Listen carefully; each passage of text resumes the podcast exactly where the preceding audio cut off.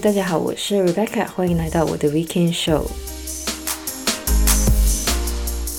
那么这个礼拜要来讲到的呢，是一个蛮有趣的话题，就是 MBTI。不过呢，进入这个主题之前呢，首先来宣布一个消息，就是呢，我们节目下个礼拜呢将会停更一个礼拜。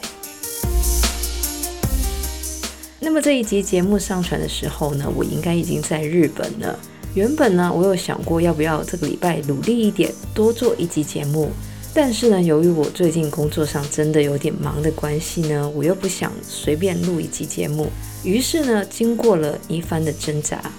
这样说有点夸张，我就决定了下个礼拜就是先暂停一个礼拜。这也是我们节目三年来第一次停更。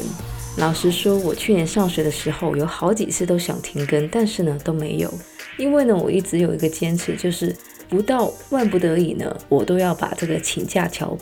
好好的保存起来。但是呢，我觉得下个礼拜呢，的确是用这个请假条的时候了。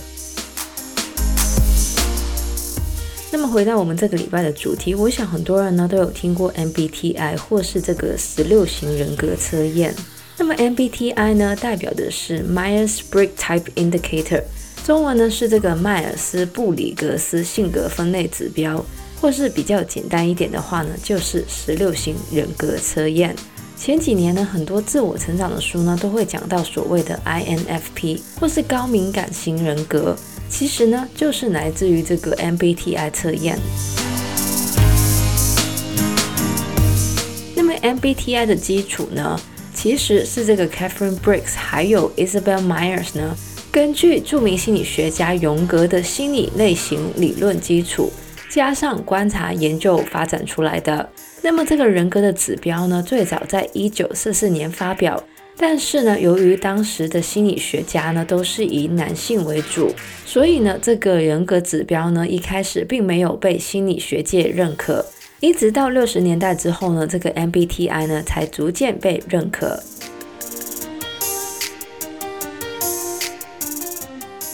么这个 MBTI 的测验呢，可以帮助我们解释为什么不同的人对于不同的事物有兴趣，或是擅长不一样的工作等等。MBTI 的测验呢是以四个维度，然后呢进行二分法，并且呢按照结果排列组合成十六种基本人格类型。那么这四个维度呢，则是分别为内向跟外向、实感跟直觉、思考跟情感、判断跟感知。像是大家所听过的 INFP 呢，就是由 Introverted、Intuition、Feeling、Perceiving 而组成的。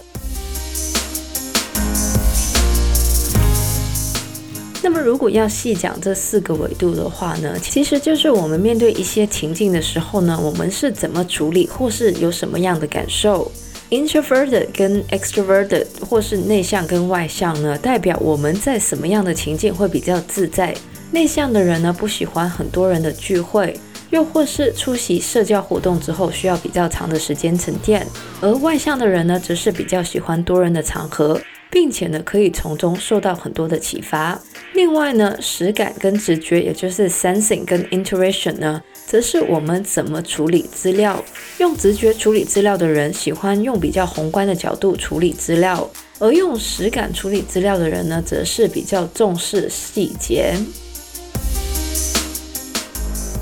思考跟情感，或是 thinking 跟 feeling 呢，则是我们怎样去做决定？是用思考做出决定，还是用情感做出决定？而最后判断跟感知，也就是 judging 还有 perceiving 呢，说的就是我们怎么去规划我们的人生。一个偏向判断型的人，可能会比较喜欢固定的规划或是计划；而一个感知型的人呢，则是可能会喜欢比较具有弹性的规划。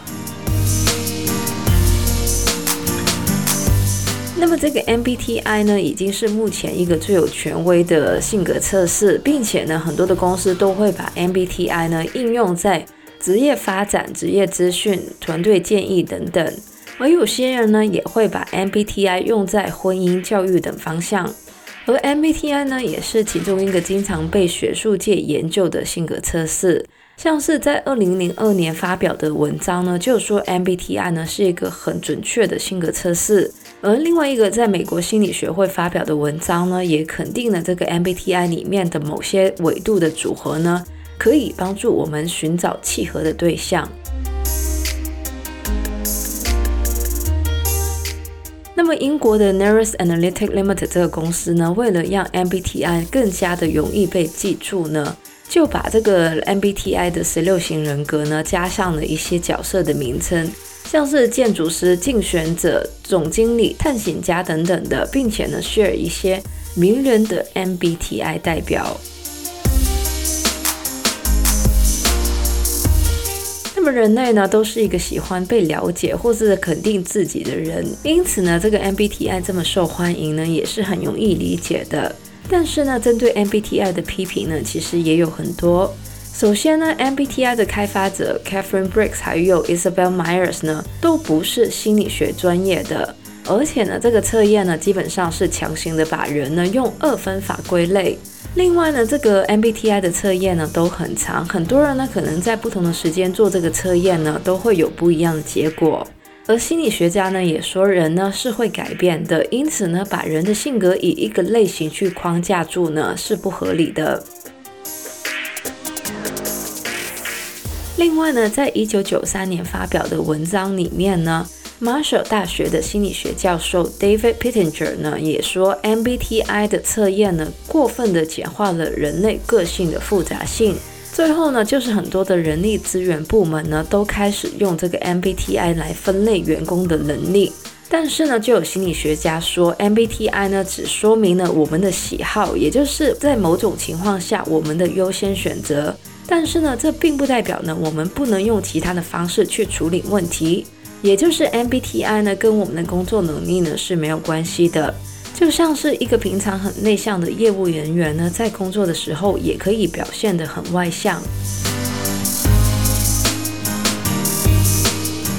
那么以上呢，就是我们这个礼拜的节目内容呢，讲到的呢，就是 MBTI，也就是十六型人格测验。不知道大家呢有没有做过这个测验呢？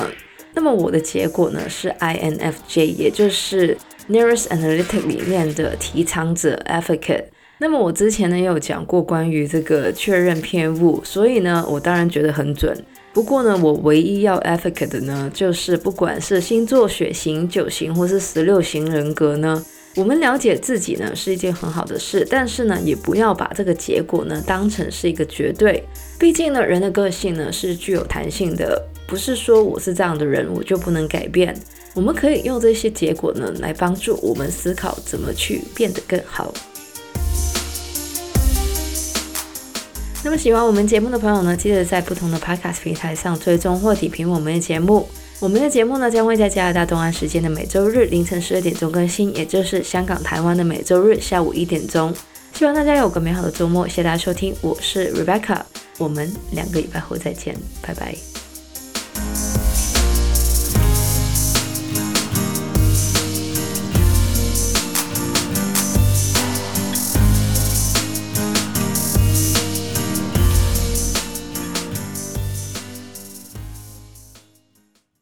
一直到六十年代之后呢，这个 MBTI 呢才逐渐，而用实感处理资料的人呢，则是比较重视重视，像是建筑师、竞选者、